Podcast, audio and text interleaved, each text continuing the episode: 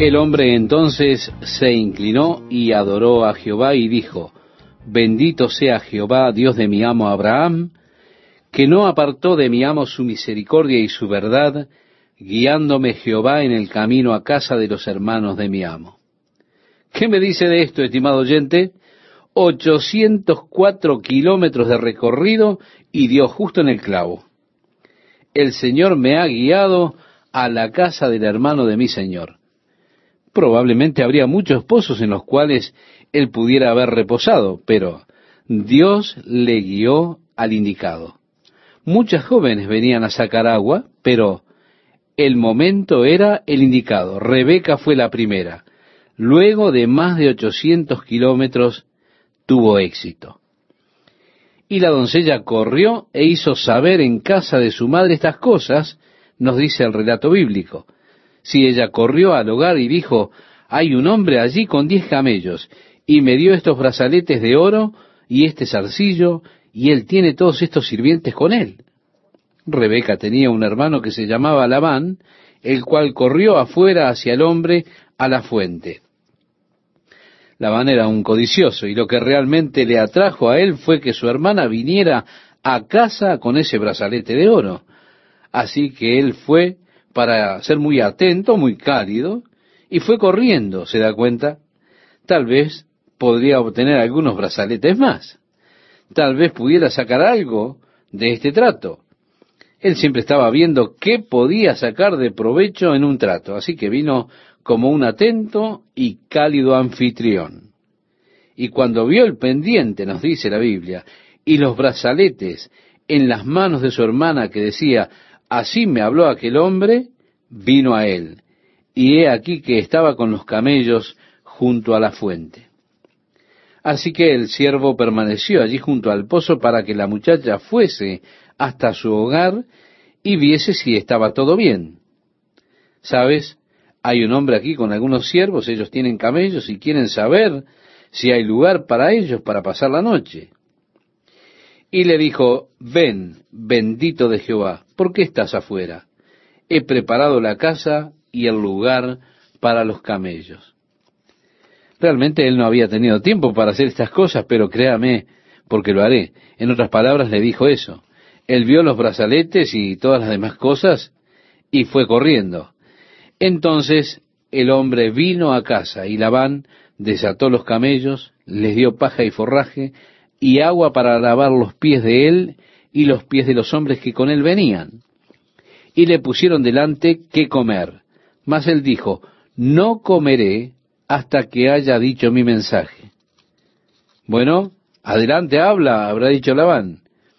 Y él le dijo, habla. Entonces dijo, yo soy criado de Abraham, y Jehová ha bendecido mucho a mi amo y él se ha engrandecido y le ha dado ovejas y vacas, plata y oro, siervos y siervas, camellos y asnos. Y Sara, mujer de mi amo, dio a luz en su vejez un hijo a mi señor, quien le ha dado a él todo cuanto tiene. Ahora comenzamos a ver una imagen de la intercesión del Espíritu Santo al buscar sacar a la esposa para Jesucristo. El Espíritu Santo nos cuenta de las riquezas que hay en el reino de los cielos, las glorias del reino de Dios, y en la palabra leemos de las glorias de Dios, de la gloria del cielo, las calles de oro, portales de perla, muros de piedras preciosas, un hermoso río con árboles a cada lado, fuente de agua cristalina. El Espíritu Santo ha revelado la gloria del reino de Dios, el mundo y el universo y Dios tiene un hijo y le ha dado todas las cosas al hijo. Él es el heredero de todas las cosas y Dios ha puesto todo bajo su dominio. De manera que el Espíritu Santo testifica de la gloria del reino de Dios y cómo Él ha hecho de su Hijo el heredero de todo. Ahora el Hijo busca una novia. El Padre en sí está buscando una novia para el Hijo.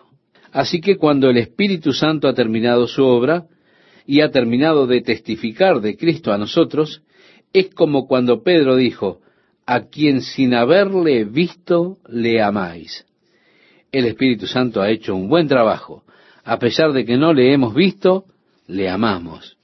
Y aunque no le veo, no lo he hecho aún, aún así en mi corazón me gozo con un gozo que es inexplicable, lleno de gloria por la anticipación de ese glorioso reino del cual he pasado a ser parte como la novia de Jesucristo. Oh, me cuesta esperar. Mi corazón está lleno de expectativa por ese glorioso día cuando veré a Jesucristo cara a cara. Ahora veo a través de un vidrio oscuro, pero entonces veré cara a cara. Ahora me gozo, me gozo con este gozo que es inexplicable, que es un anticipo de las glorias de ese reino eterno de Dios, el cual he de compartir como parte de la esposa de Cristo. Así que el siervo, en este pasaje, comienza a comentar acerca de la riqueza de su Señor. Todo lo que tiene, los siervos, los camellos, el oro, etc. Y que todo lo que tiene se lo ha dado a su Hijo. Y continúa el relato diciendo, y mi amo me hizo jurar diciendo, no tomarás para mi hijo mujer de las hijas de los cananeos, en cuya tierra habito, sino que irás a la casa de mi padre, y a mi parentela, y tomarás mujer para mi hijo. Y yo dije, quizá la mujer no querrá seguirme. Entonces él me respondió, Jehová en cuya presencia he andado enviará su ángel contigo y prosperará tu camino. La fe de Abraham y su creencia en Dios prosperaría su viaje. Y tomarás para mi hijo mujer de mi familia y de la casa de mi padre, continuó diciendo Abraham entonces serás libre de mi juramento, cuando hayas llegado a mi familia. Y si no te la dieren, serás libre de mi juramento. Llegué pues hoy a la fuente y dije, Jehová, Dios de mi señor Abraham, si tú prosperas ahora mi camino por el cual ando, he aquí yo estoy junto a la fuente de agua. Sea pues que la doncella que saliere por agua, a la cual dijere, dame de beber, te ruego, un poco de agua de tu cántaro y ella me respondiere, bebe tú y también para tus camellos sacaré agua, sea esta la mujer que destinó Jehová para el hijo de mi Señor. Antes que acabase de hablar en mi corazón, he aquí Rebeca que salía con su cántaro sobre su hombro, y descendió a la fuente y sacó agua, y le dije, te ruego que me des de beber. Y bajó prontamente su cántaro de encima de sí, y dijo, bebe y también a tus camellos daré de beber. Y bebí, y dio también de beber a mis camellos. Entonces le pregunté y dije, ¿de quién eres hija? Y ella respondió, hija de Betuel, hijo de Nacor, que le dio a luz Milca. Entonces le puse un pendiente en su nariz y brazaletes en sus brazos. Permítame decirle, estimado oyente, que es un zarcillo. Es por eso que se lo pone en su rostro. Sería difícil poner una caravana en su rostro, ¿verdad? Y brazaletes en sus brazos. Dice este siervo de Abraham, y me incliné y adoré a Jehová y bendije a Jehová, Dios de mi Señor, que me había guiado por camino de verdad para tomar la hija del hermano de mi Señor para su hijo. Ahora pues, si vosotros hacéis misericordia y verdad con mi Señor, declarádmelo, y si no, declarádmelo. Y me iré a la diestra o a la siniestra. Ahora estamos aquí y este es el tema. Dígame, ¿la dejará ir o no? Hágamelo saber. En otras palabras, era lo que el siervo de Abraham les estaba diciendo. Entonces Labán y Betuel respondieron y dijeron, de Jehová ha salido esto. No podemos hablarte malo ni bueno. He ahí Rebeca delante de ti. En otras palabras, ¿qué podemos decir nosotros? El asunto es obvio desde el punto de vista de Dios. He ahí Rebeca delante de ti, tómala y vete, y sea mujer del hijo de tu Señor, como lo ha dicho Jehová. Cuando el criado de Abraham oyó sus palabras, se inclinó en tierra ante Jehová, y sacó el criado alhajas de plata y alhajas de oro y vestidos, y dio a Rebeca, también dio cosas preciosas a su hermano y a su madre, y comieron y bebieron él y los varones que venían con él, y durmieron. Y levantándose de mañana dijo, enviadme a mi señor. Note ahora que tan pronto como los preparativos fueron hechos, él vino con regalos. Tan pronto como Rebeca se comprometió, él compró regalos de oro y plata, hermosos adornos, los cuales comenzó a colocar sobre ella.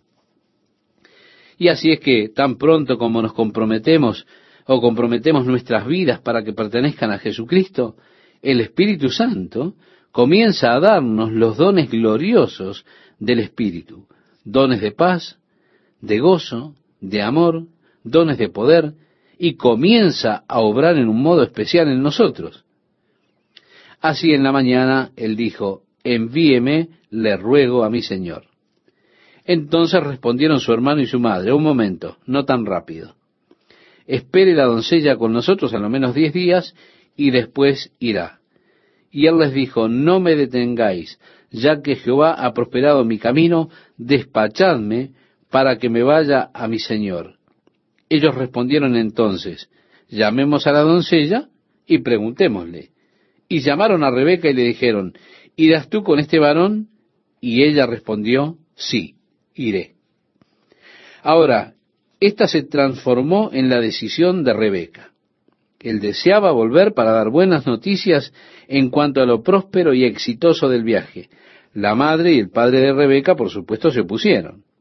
Ellos querían darla en casamiento, pero deseaban pasar al menos algunos días con ella puesto que posiblemente no la volviesen a ver de nuevo.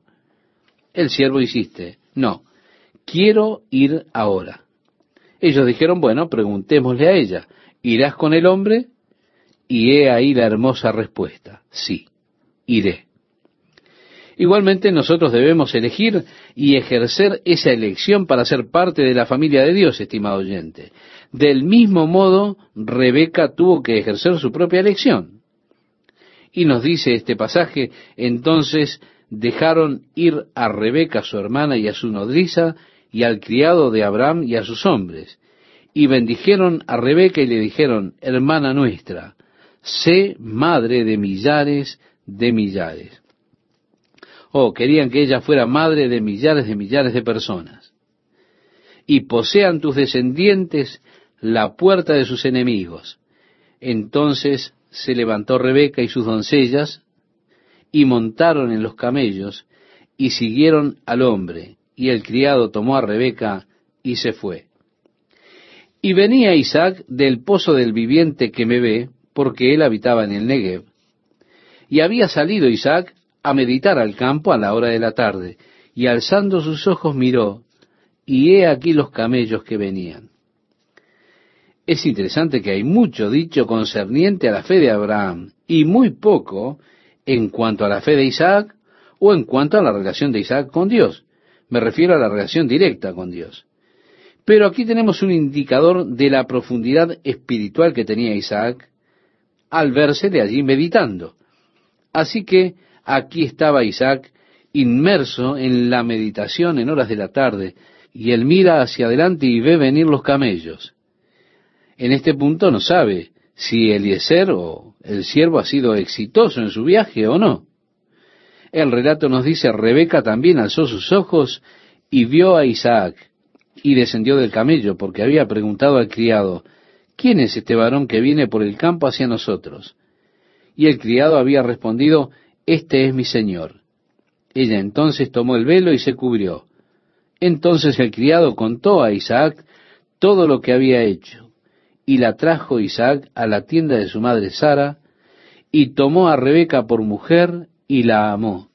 Y se consoló Isaac después de la muerte de su madre. Luego, estimado oyente, en el capítulo 25 encontramos que Abraham, después de la muerte de Sara, tomó otra esposa. Su nombre fue Setura, cuyo nombre significa madre de todos nosotros, la cual le dio a luz Simran, Joxán, Medán, Madián, Isbac y Sua. Y Joxán engendró a Seba y a Dedán, e hijos de Dedán fueron Asurim, Letusim, Leumín, e hijos de Madián, Efa, Efer, etc.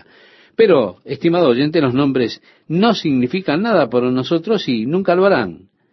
Como le he dicho en varias ocasiones anteriormente, estos nombres se siguen por un tiempo, pero luego son desechados. Ese es el fin puesto que nada tienen que ver con Jesucristo. De regreso aquí en Génesis, la historia es acerca de Jesucristo y hemos de descender en la línea que nos guía hacia Él. Así que vamos a dejar estas otras personas, si acaso las seguiremos por un tiempo. Ellas en sí no son importantes. Decimos historia, pero ¿qué historia? Esta es su historia, la historia de Jesús. De eso es lo que trata. De ello trata todo este registro. Es todo en relación a Jesús. Se ha de centrar únicamente en esta persona, Jesús. Los demás pasarán rápidamente. Quizás permanecerán uno o dos nombres, pero pronto desaparecerán. Nosotros nos queremos concentrar en la persona de la historia. Seguiremos por los hijos de Abraham solo por un tiempo.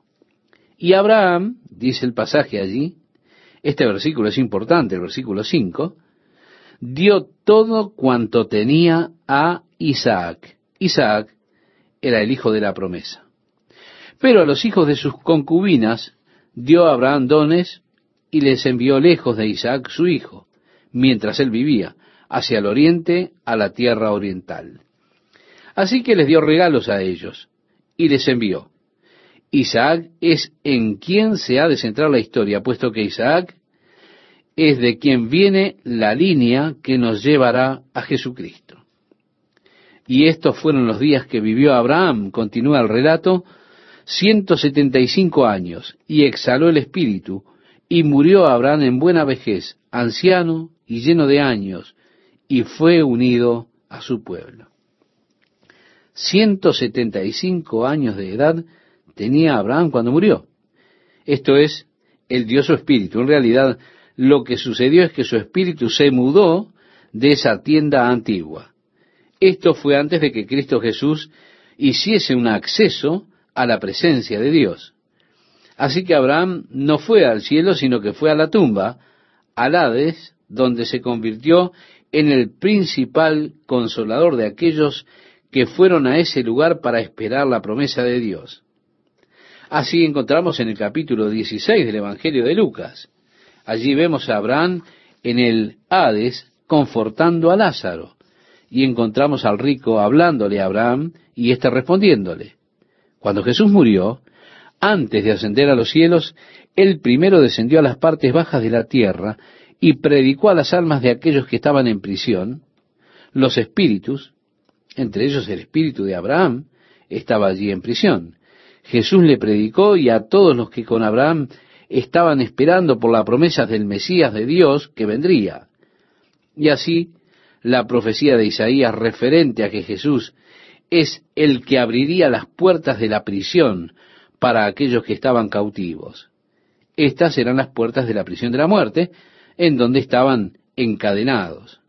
Y Jesús abrió las puertas de modo que cuando ascendió, como dice el Nuevo Testamento, llevó cautiva la cautividad. Así que ahora, como hijo de Dios, cuando mi espíritu deje esta habitación, porque es la manera que Dios ha provisto para mí, cuando mi espíritu deje este cuerpo y vaya a una nueva casa que no está hecha de manos, es un edificio de Dios eterno en los cielos, entonces estaré mudándome de esta vieja choza a la nueva casa que el Señor dijo ha ido a preparar para mí. ¿Recuerda? En San Juan capítulo 14 él dijo, en la casa de mi padre muchas moradas hay. Si no, no lo hubiera dicho. Voy pues a preparar lugar. Si él me está preparando un nuevo cuerpo. Este es el edificio de Dios. No es hecho de manos, sino que es eterno. Este que tengo ahora es temporal. Nunca verá la cantidad de años que vio el cuerpo de Abraham. Eso para mí sería la cosa más horrible que pudiera pasarme. Vivir 175 años. Cuando esta habitación se desvanezca, el Señor ya habrá preparado un nuevo edificio para mi espíritu, una nueva casa, no ya una choza. En cierta manera, estimado oyente, yo ya estoy cansado de ella. Y esta choza parece también estar cansada. La choza está bien para un tiempo. Luego usted comienza a darse cuenta de cosas que no son convenientes en la choza que usted vive.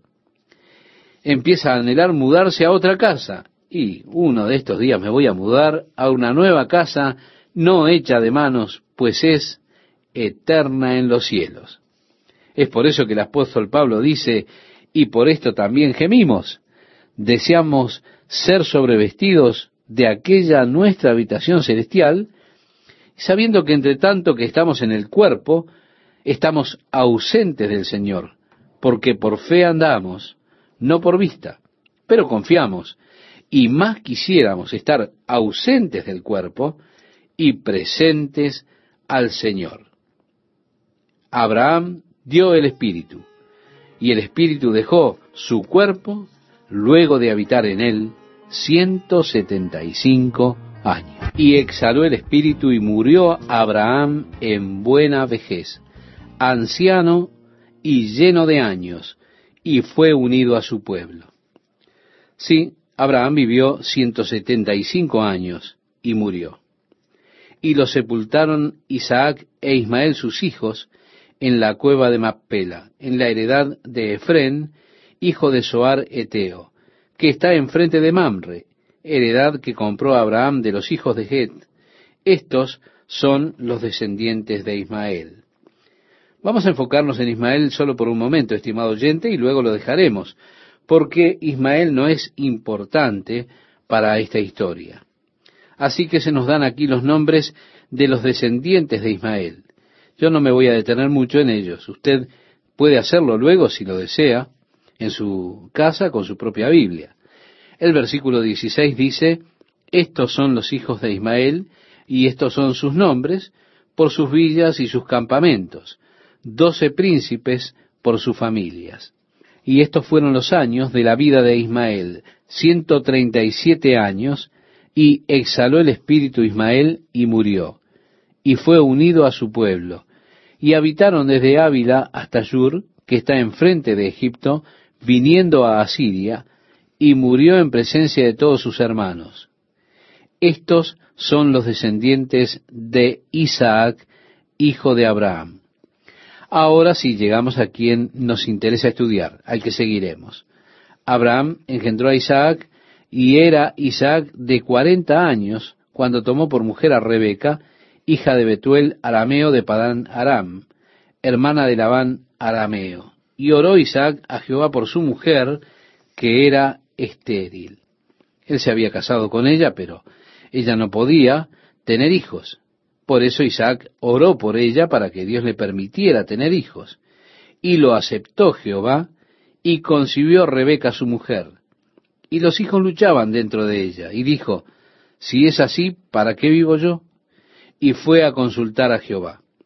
Ella estaba embarazada, y no era simplemente un bebé pateando o moviéndose. Había realmente una pelea dentro de ella. Y esta pelea continuaría luego que nacieran. ¿Cuánta conciencia tiene un bebé que está en el vientre? Podemos preguntarnos. Realmente no lo sabemos porque no podemos recordar. Así que no tenemos pruebas de que un niño no tenga emociones y sentimientos dentro del vientre. Tal vez algunos movimientos que usted piensa eh, o que usted siente sean de enojo. El bebé se enoja con la posición y entonces ¿qué hace? La patea. No sabemos qué sentimientos pueden tener antes de nacer.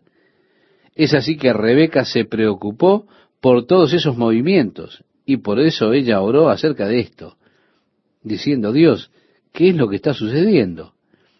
Y le respondió Jehová, dos naciones hay en tu seno, y dos pueblos serán divididos desde tus entrañas.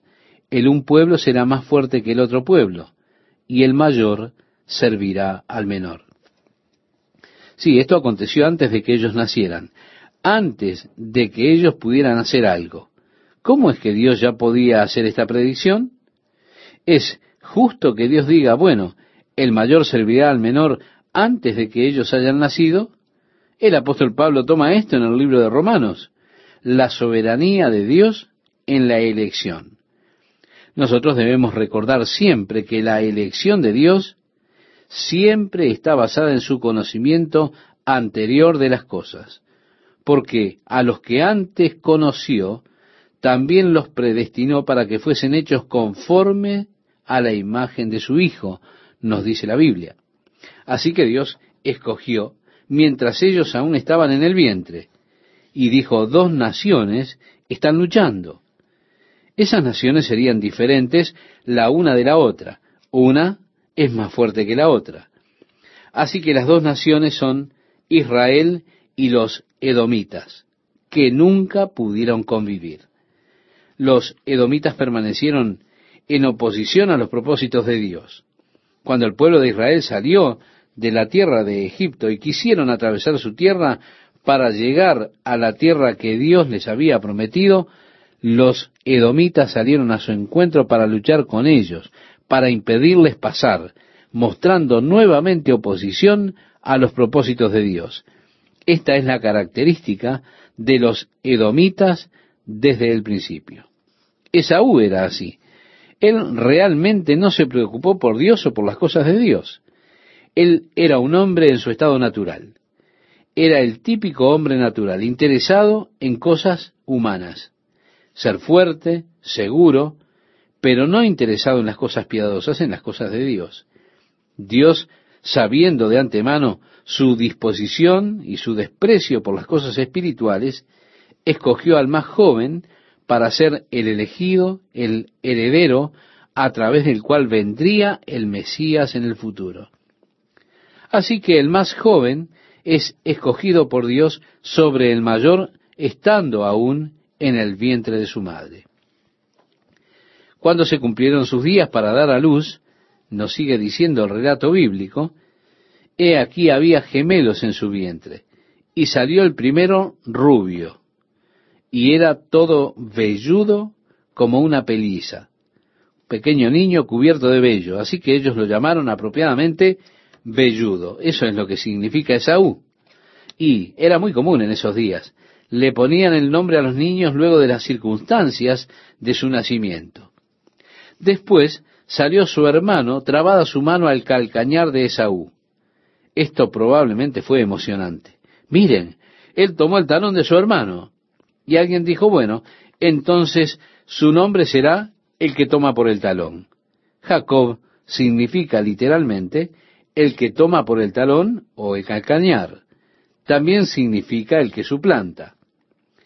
Y era Isaac de sesenta años cuando ella los dio a luz. Así que ellos tuvieron veinte años sin hijos. Él tenía cuarenta cuando se casó y sesenta cuando los niños nacieron, veinte años. Y él oró y Dios le dio hijos, le dio gemelos. Y crecieron los niños y Esaú fue diestro en la casa hombre del campo pero Jacob era varón quieto, que habitaba en las tiendas. Ahora, yo me temo que los traductores le han dado un giro a Jacob traduciendo era varón quieto. La palabra que tradujeron es la palabra hebrea tam. Ellos la tradujeron como quieto. Esta palabra en otros lugares del Antiguo Testamento se traduce como perfecto.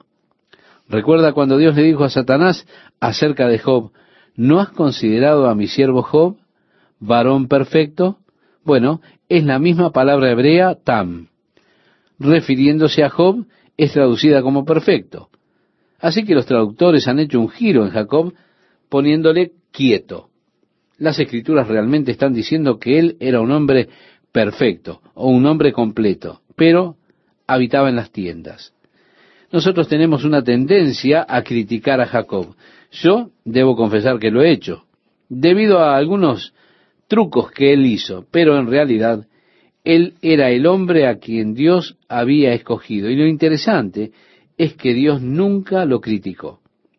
Así que la última vez que lo critiqué, el Señor me habló y me dijo, ¿por qué sigues criticándolo? Y yo decía, mira las cosas horribles que hizo. Pero Dios me dijo, ¿cuándo lo critiqué yo? Miré las escrituras y no pude encontrar ningún momento en el cual Dios criticara a Jacob. Así que entonces yo también dejé de hacerlo. Pablo dijo, ¿tú quién eres que juzgas al criado ajeno para su Señor, para su propio Señor, es que está en pie o cae, pero estará firme, porque poderoso es el Señor para hacerle estar firme. Y Dios hizo que Jacob estuviera firme. Entonces, ¿quién soy yo para criticarlo? Si Jacob fuera mi criado, yo podría decirle lo que quisiera, pero él no es mi criado. Él no tiene que responderme a mí, él es siervo de Dios.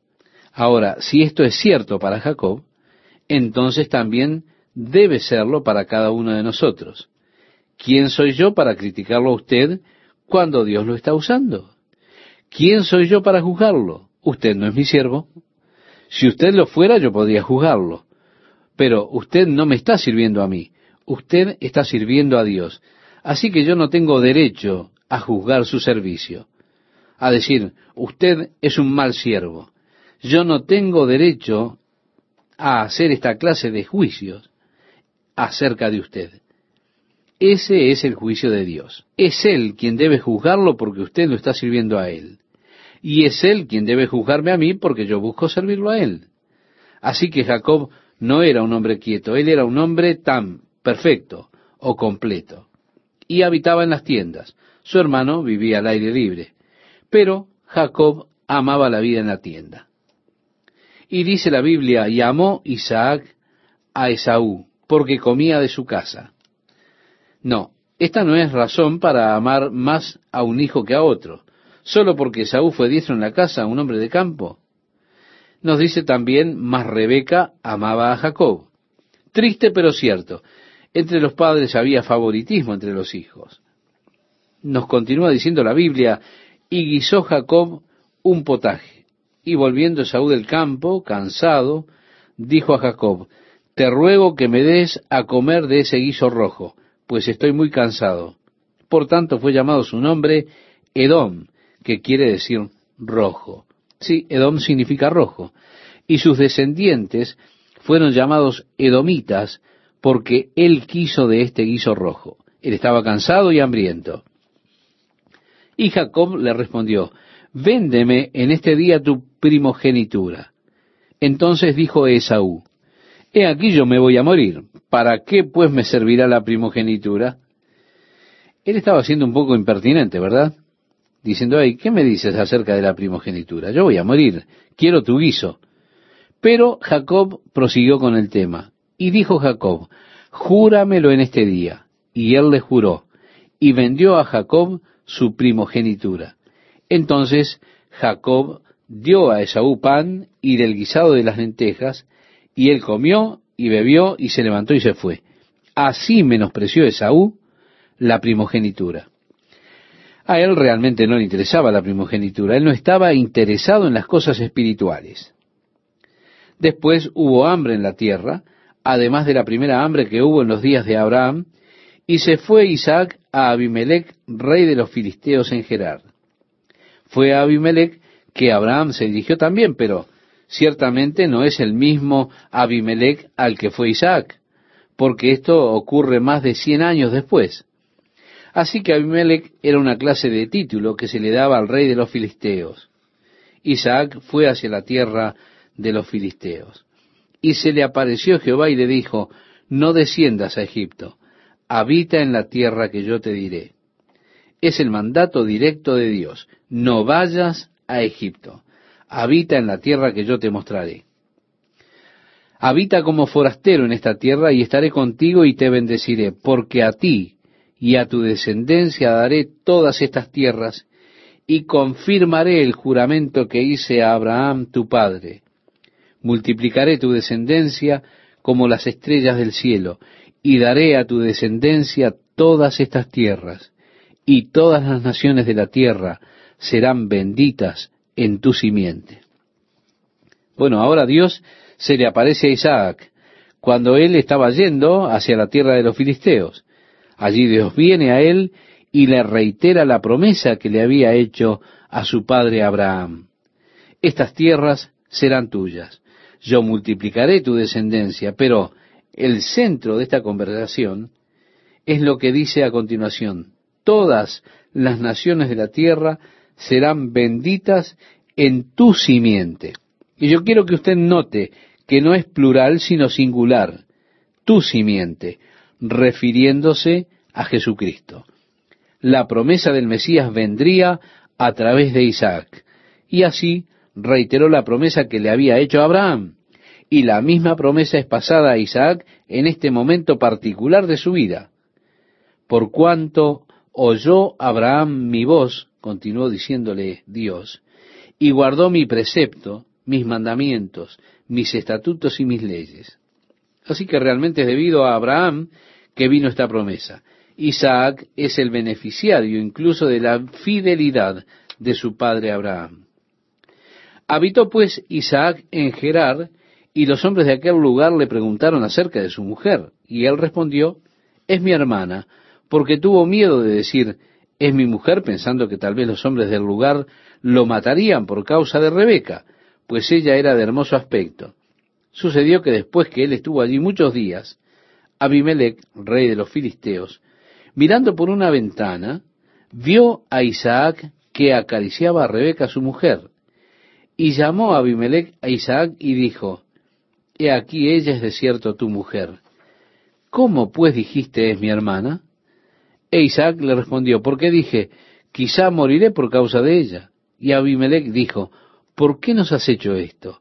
Por poco hubiera dormido alguno del pueblo con tu mujer, y hubieras traído sobre nosotros el pecado. Entonces Abimelech mandó a todo el pueblo diciendo, el que tocare a este hombre, a su mujer, de cierto morirá.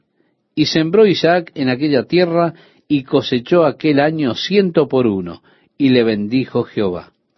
Bueno, así que el rey puso una custodia protectora sobre Isaac, diciendo que nadie lo tocara ni a él ni a su esposa. Isaac sembró y Dios lo bendijo y cosechó a ciento por uno.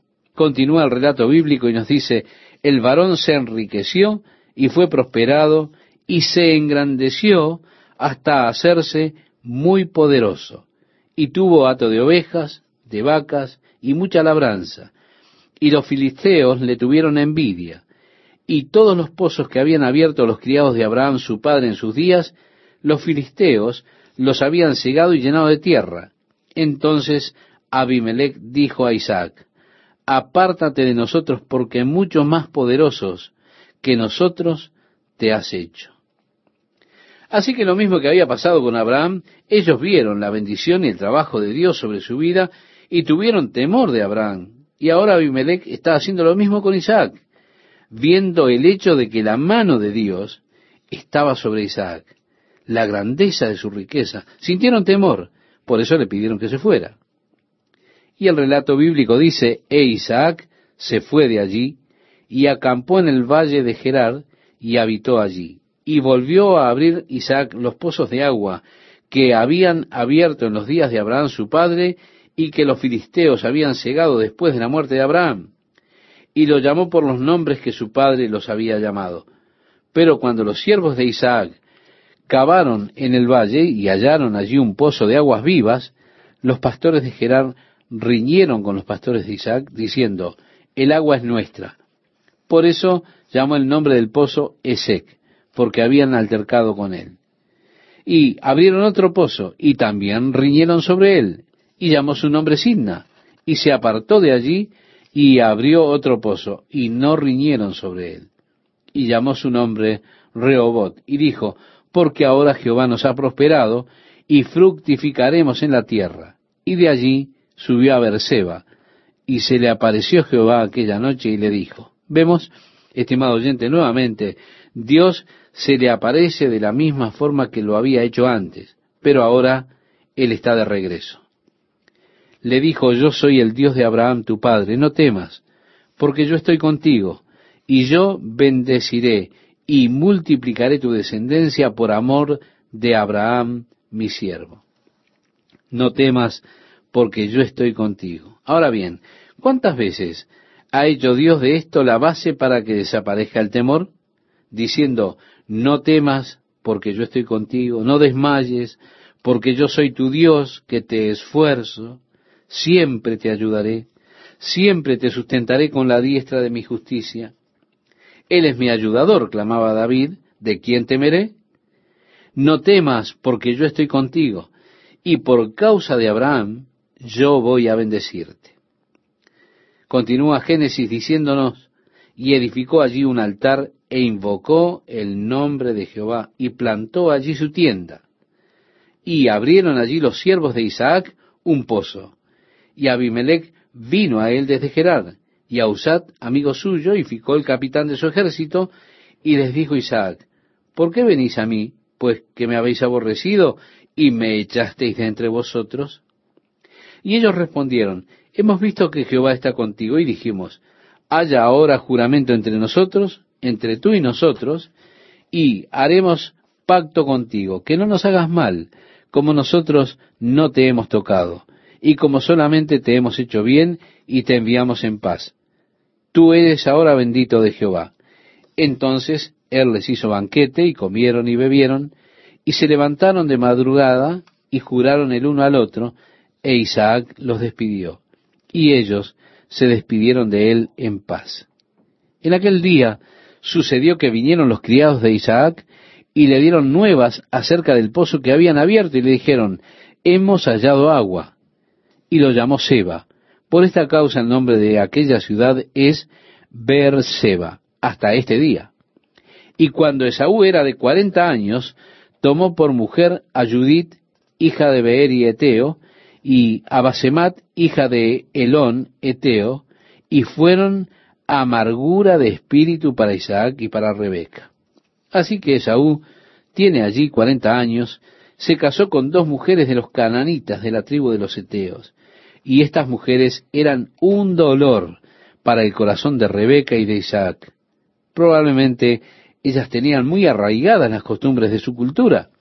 Seguramente ellas tenían sus dioses a los que adoraban, y esto causaba un dolor tremendo a Rebeca y a Isaac. No había un buen compañerismo realmente con estas nueras. Tenían muchas diferencias como para tener una buena relación. Así que se volvieron una carga y un dolor para el corazón de Rebeca, para el corazón de Isaac. Un dolor, una carga que les trajo gran amargura. Aconteció que cuando Isaac envejeció y sus ojos se oscurecieron quedando sin vista, llamó a Esaú su hijo mayor y le dijo, Hijo mío, y él respondió, heme aquí. Y él dijo, he aquí ya soy viejo, no sé el día de mi muerte. Toma pues ahora tus armas, tu aljaba y tu arco, y sal al campo y tráeme casa. Y hazme un guisado como a mí me gusta, y tráemelo y comeré, para que yo te bendiga antes que muera. Es interesante ver a estas alturas que Isaac se está poniendo débil. Él está en cama, ciego como resultado de su edad avanzada. Ya siente que la muerte se acerca. Pero qué interesante es ver que la muerte no llega a Isaac por muchos, muchos años. Luego de esa experiencia, Jacob huye a Harán y pasa allí veinte años. Regresa e Isaac todavía está con vida. Por eso en ocasiones piensa que está por llegar ese momento. Él pensaba estoy yendo demasiado rápido. Pero, estimado amigo, no se dé por vencido. El Señor aún le permitirá esperar. ¿Se da cuenta? Está marcado para nosotros morir y después el juicio. Pero no siempre sabemos los caminos de Dios.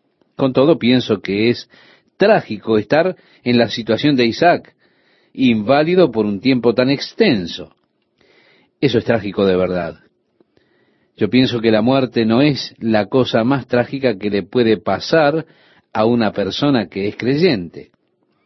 Cuando el cuerpo no puede funcionar ya más de la manera en que Dios le diseñó, cuando ya no puede expresar más lo que siente, lo que uno es, aquí para todos los propósitos prácticos, Isaac estaba ciego, sin ayuda, teniendo que esperar. Y para el espíritu tener que aguardar en el cuerpo, eso es una cosa dura, ¿verdad? Es duro para la persona que se halla en esa situación de postración y es una difícil situación para las personas que tienen que cuidar de ellas. ¿Por qué? Porque el espíritu tarda en irse. No lo sé. Estas son cosas que están en las manos de Dios y no está en mí la potestad de cuestionar a Dios. Pero aquí hay un hombre que Dios amó. un hombre que fue siervo de Dios y aún así le encontramos en su cuerpo incapacitado. Y su vida continúa por muchos años, viviendo él en esta situación de semi-invalidez. Así que él está sintiendo que va a morir. Ahora llama a su hijo Esaú para que vaya, le traiga carne de venado, le prepare, le ponga condimentos y se la traiga para que la pueda comer y él pueda darle así la bendición a él. Anteriormente a Esaú no le importó nada el derecho de su nacimiento. Un hombre profano, no interesado en las cosas espirituales, no interesado en las promesas de Dios y el cumplimiento de las promesas de Él. A Él le importaba poco ese derecho de nacimiento, pero sí estaba interesado en la bendición. La bendición realmente venía con el derecho de nacimiento al hijo mayor. Pero él había vendido ya esa posición. Él había vendido el derecho de nacimiento. No obstante, él seguía deseando la bendición de su padre. En verdad, era el propósito de Dios que Jacob recibiera el derecho de nacimiento, y fue la providencia de Dios, la elección de Dios, que Jacob recibiese la bendición de Isaac. Es interesante que antes que nacieran estos gemelos, cuando estaban luchando uno con el otro en el vientre de Rebeca, ella no se podía dar cuenta de todas las cosas que estaban aconteciendo. Ella oró y Dios dijo, hay dos naciones luchando en tu vientre, serán diferentes una de otra. Y antes de que hayan nacido, Dios dijo, el mayor servirá al menor. Esto fue declarado por Dios antes del nacimiento que la elección de Jacob sería debida a propósitos soberanos por parte de Dios, más que por merecimiento de hombres. Dios, sabiendo de antemano sus naturalezas, su carácter, sabiendo de antemano que Saúl sería una persona profana, en otras palabras, un materialista al cual no le importaban las cosas espirituales, conociendo Dios de antemano, antes de nacer estos dos gemelos, las actitudes de sus vidas, Dios escogió a Jacob antes que a Esaú, para que sea una elección soberana y no fuera por méritos humanos. Ahora, la elección de Dios es algo difícil de entender para nosotros.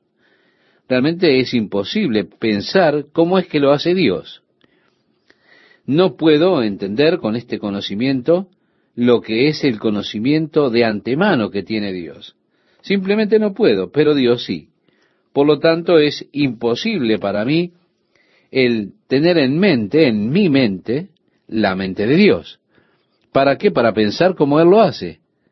Por tanto, está mal que nosotros juzguemos a Dios por el modo en que Él piensa, porque ni siquiera sabemos cómo es que Él lo hace. Puesto que cuando Él piensa o cuando mira una situación, lo hace sabiendo desde antes qué es lo que sucederá, nosotros no sabemos eso. Por tanto, cuando seleccionamos a alguien, no sabemos qué ocurrirá con esa elección, cuál será el resultado. Miremos el caso de alguien que viene para una entrevista laboral. Su currículum parece grandioso, tiene buena apariencia, nosotros decimos, este es el indicado. Y luego lo compara y piensa, es maravilloso, es justamente el empleado que nosotros necesitamos. Ahora, él luego cambia y se transforma en algo horrible. Nosotros decimos, hemos hecho una mala elección. Bien, si hubiese sabido hace seis meses qué era lo que iba a pasar seis meses después, cuando estábamos contratándolo, nunca lo hubiéramos hecho. Nunca lo hubiéramos seleccionado. Si hubiésemos tenido el conocimiento previo y hubiésemos visto qué fue lo que pasó o lo que pasaría, nunca le hubiésemos contratado, ¿verdad? Pero nosotros no tenemos esa clase de conocimiento. Por tanto, seleccionamos y contratamos esperando lo mejor. Si usted tuviese la capacidad de prever, ¿No sería algo tonto elegir a un perdedor? Si usted tuviese esta habilidad de pensar con conocimiento previo, ¿no sería acaso una tontería elegir a alguien que sabe que va a cambiar y no va a rendir? Por supuesto que lo sería. Así que, ¿por qué culpar a Dios por el hecho de realizar esta selección si Él lo hace conforme a su preconocimiento? No puedo pensar de esta manera y realmente creo que no puedo culpar a Dios, puesto que Él puede pensar del modo que lo hace y realiza su elección por su conocimiento previo. Así que Dios sabía de antemano todo lo que concernía a Esaú y a Jacob. Y fue con ese conocimiento que indicó que el mayor serviría al menor, y que a través del menor su promesa para la nación y para el mundo sería cumplida. Jacob vino a tener conciencia de esto. Por supuesto, su madre sabía esto desde antes que él naciera, porque ella había orado a Dios diciéndole, Dios, ¿qué pasa dentro mío? Y dijo Dios, hay dos naciones. Y añadió, la mayor servirá a la menor. Así que cuando Jacob salió en segundo lugar, ella supo que Jacob era aquel que Dios había seleccionado para bendición y para que los propósitos de Dios fueran cumplidos. Ella lo supo desde su nacimiento. Sabiendo esto, entonces fue que favoreció a Jacob. Pero Esaú, sin importarle las cosas espirituales, manifestó el verdadero carácter que tenía, su verdadera naturaleza. Esa naturaleza que Dios conocía desde el principio. Es la razón por la cual Dios rechazó a Esaú. La petición de Isaac fue, ve y trae un rico venado asado y yo te bendeciré. Tú sabes que eso me gusta comer. Qué precio barato para la bendición, ¿verdad? Solo porque este muchacho podía cazar y hacer una buena carne asada, eso era todo lo que le interesaba a Isaac. Iba a darle la bendición en base a una carne sabrosa, cuando Dios quería que fuera en base a los propósitos de Dios, los propósitos de Él para el futuro. Así fue que cuando Rebeca oyó a Isaac enviando a Esaú a buscar el venado, ella llamó a Jacob y le dijo, He aquí yo he oído a tu padre que hablaba con Esaú tu hermano diciendo, Tráeme casa y hazme un guisado para que coma y te bendiga en presencia de Jehová antes que yo muera. Ve ahora el ganado y tráeme de allí dos buenos cabritos de las cabras y haré de ellos viandas para tu padre, como a él le gusta y tú las llevarás a tu padre y comerá para que él te bendiga. Yo quiero que note que toda esta trama engañosa vino de Rebeca, pero se la encomendó a Jacob. Y Jacob objetó diciendo, oye, hay mucha diferencia entre nosotros que somos gemelos. Hay mucha diferencia entre nosotros dos. Ellos eran hermanos mellizos más bien que gemelos. Y había mucha diferencia entre ellos. Por eso dijo Jacob, hay mucha diferencia entre nosotros y seguramente ha de descubrir el hecho de que no soy Esaú. No hay manera de que podamos engañarlo. No hay manera de que lo engañemos. Ella entonces dijo, déjalo por mi cuenta. Y puso la piel de un cabrito alrededor de su brazo, alrededor de su cuello, puso un poco de mugre para que oliese a tierra, así que llevó este cabrito asado que lo condimentó para que le gustase, como si fuera un venado. Él dijo, Aquí, Padre, tengo el venado para ti, para que lo comas y luego me bendigas. Isaac dijo, ¿cómo lo conseguiste tan rápido? A lo que Jacob respondió, bueno, el Señor estuvo conmigo y el venado simplemente se atravesó en mi camino. Tan pronto como atravesé la puerta, él estaba allí y lo tomé. Isaac dijo, ¿estás seguro de que eres, de que eres tú mi hijo Esaú? Él dijo, sí, soy Esaú a ver, ven, acércate a mí. Y Jacob se acercó, a lo que el anciano sintió su brazo y tocó la piel que había atado alrededor de su brazo y dijo, sí, la voz es de Jacob, pero estoy seguro de que el brazo es de Esaú. Y comió el venado y bendijo a Jacob. Ahora, el asunto es, ¿fue la voluntad de Dios que Jacob recibiese la bendición? Sí. ¿Sabían Rebeca y Jacob que era la voluntad de Dios que Jacob fuese bendecido? Sí, lo sabían. Pero ellos cometieron un error que supieron lo que Dios tenía pensado, pero se esforzaron por ayudar a Dios cumpliendo ese propósito. Por tanto, decepcionaron al hacer una estrategia para ayudar a Dios a cumplir su voluntad y su propósito. ¿Por qué es que pensamos que Dios es tan dependiente de nosotros para poder cumplir sus propósitos? No es así. Dios puede cumplir sus propósitos sin nuestra ayuda. Él de todas maneras cumplirá sus propósitos. Su obra se ha de cumplir inexorablemente. Lo que Él ha dispuesto ha de suceder. Nosotros podemos ser los instrumentos a través de los cuales eso suceda si nos ponemos en las manos de Dios. Entonces Él ha de trabajar a través nuestro. Si nos negamos, con todo Dios ha de realizar su obra. Nosotros habremos perdido la recompensa, el beneficio y el gozo de ser instrumentos de Dios. Pero la obra de Dios nunca es dependiente de nosotros, de nuestro engaño, de nuestra estrategia. No tenemos que tramar o maquinar para que la obra de Dios se efectúe. Miro alrededor a la gente que está esforzándose por hacer la obra de Dios y hay tantas personas que tienen grandes visiones de lo que pueden hacer para Dios. Lo único que necesitan es dinero, piensan. Así que han ido por toda clase de estrategias para recaudar dinero y así poder hacer la obra de Dios. Cuando lee sus cartas, lo que éstas insinúan es lo siguiente. Aquí hay una obra de Dios que depende de que usted mande su contribución. Y si usted falla, la obra de Dios no ha de ser hecha. Así que le ponen esta carga a usted. Usted tiene que enviar la contribución. Y aquí está la obra de Dios y no ha de ser hecha a menos que usted responda. Bien, si es una obra verdadera de Dios, ha de ser hecha de todas formas. Si es una obra verdadera de Dios, entonces usted piensa es digno que se contribuya con ella.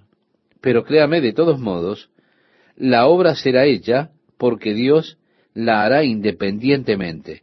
Él no depende de nosotros, nunca dependerá. Somos nosotros los que siempre habremos de depender de Él. Así que el error de ellos aquí fue no un error de no creer en Dios, ni el error de no creer en los propósitos de Dios. Ellos dos eran fieles, creían en Dios, creían en los propósitos de Dios. El error de ellos fue pensar que Dios no podría cumplir sus propósitos sin la ayuda de ellos. A veces decimos, sé lo que quieres hacer, Dios, pero no veo cómo vas a lograrlo sin mi ayuda. Así que me remango y hago unas confabulaciones, unas estrategias, para de esa manera ayudar a Dios a realizar su obra. Jamás. Él no necesita esta clase de ayuda.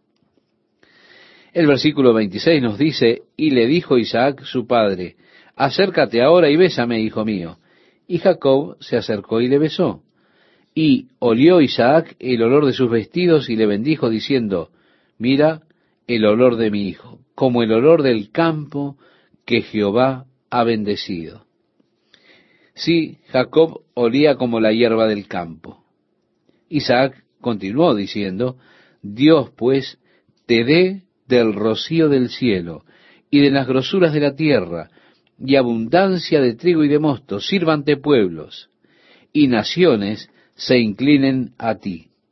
Sé Señor de tus hermanos y se inclinen ante ti los hijos de tu madre. Malditos los que te maldijeren, y benditos los que te bendijeren. Así que hasta cierto punto, la bendición de Dios que ha sido pronunciada sobre Abraham pasó ahora a él. La bendición sobre aquellos que le bendigan, la maldición sobre los que le maldigan, dándole la plenitud de la tierra, prosperidad y siervos. Seguimos la lectura y nos dice, y aconteció luego que Isaac acabó de bendecir a Jacob, y apenas había salido Jacob de delante de Isaac su padre, que Saúl su hermano volvió de cazar. E hizo él también guisados, y trajo a su padre y le dijo, levántese mi padre, y coma de la casa de su hijo para que me bendiga. Entonces Isaac, su padre, le dijo, ¿quién eres tú? Y él le dijo, yo soy tu hijo, tu primogénito, Esaú. Y se estremeció Isaac grandemente, comenzó a temblar, y dijo, ¿quién es el que vino aquí, que trajo casa y me dio, y comí de todo antes que tú vinieses? Yo le bendije y será bendito.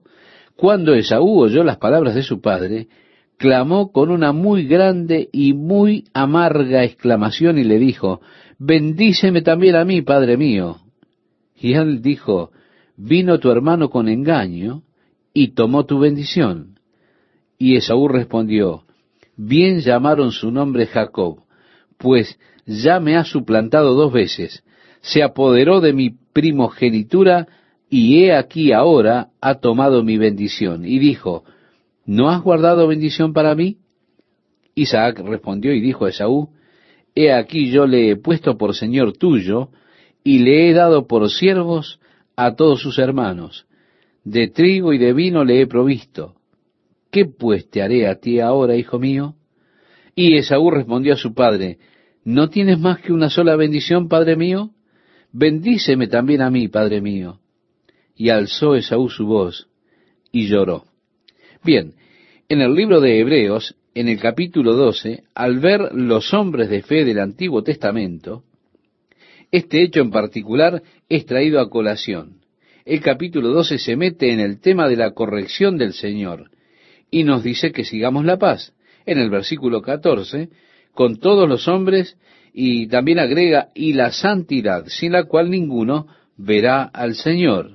Mirad bien no sea que alguno deje de alcanzar la gracia de Dios, que brotando alguna raíz de amargura os estorbe, y por ella muchos sean contaminados, no sea que haya algún fornicario o profano como Esaú, que por una sola comida vendió su primogenitura.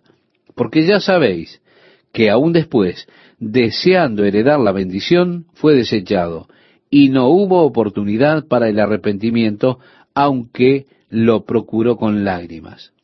Ahora, ¿qué es lo que procuró con lágrimas? Él no procuró arrepentimiento. Él no estaba llorando lágrimas de arrepentimiento. ¿Por qué estaba llorando entonces? Estaba llorando por la pérdida de la bendición. Muchas personas se confunden y dicen, pobre Esaú, él trató de arrepentirse y mostró su arrepentimiento con lágrimas. No se engañe, estimado oyente, no. Él nunca buscó arrepentirse. Lo que buscó Esaú era la bendición.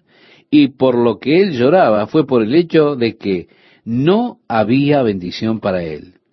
Si él se hubiese arrepentido en verdad, seguramente Dios hubiese hecho algo por él. Dios ha dicho que al contrito y humillado no desecharás tú, oh Dios.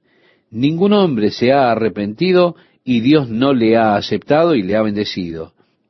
Pero el suyo no era un arrepentimiento del todo, no eran lágrimas de arrepentimiento.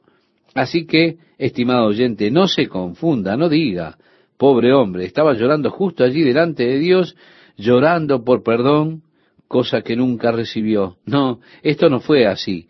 Si usted lee la historia aquí detenidamente, verá que las lágrimas no eran lágrimas de arrepentimiento. De hecho, eran lágrimas de furia, de amargura, lágrimas por haber perdido la bendición, una bendición que deseaba. En verdad, Esaú no deseaba las cosas espirituales. Él no estaba buscando a Dios. Simplemente quería la bendición de su padre. Y cuando ésta se fue, cuando su hermano la tomó, sus lágrimas fueron de amargura, de bronca, de odio hacia su hermano, pero nunca lágrimas de arrepentimiento.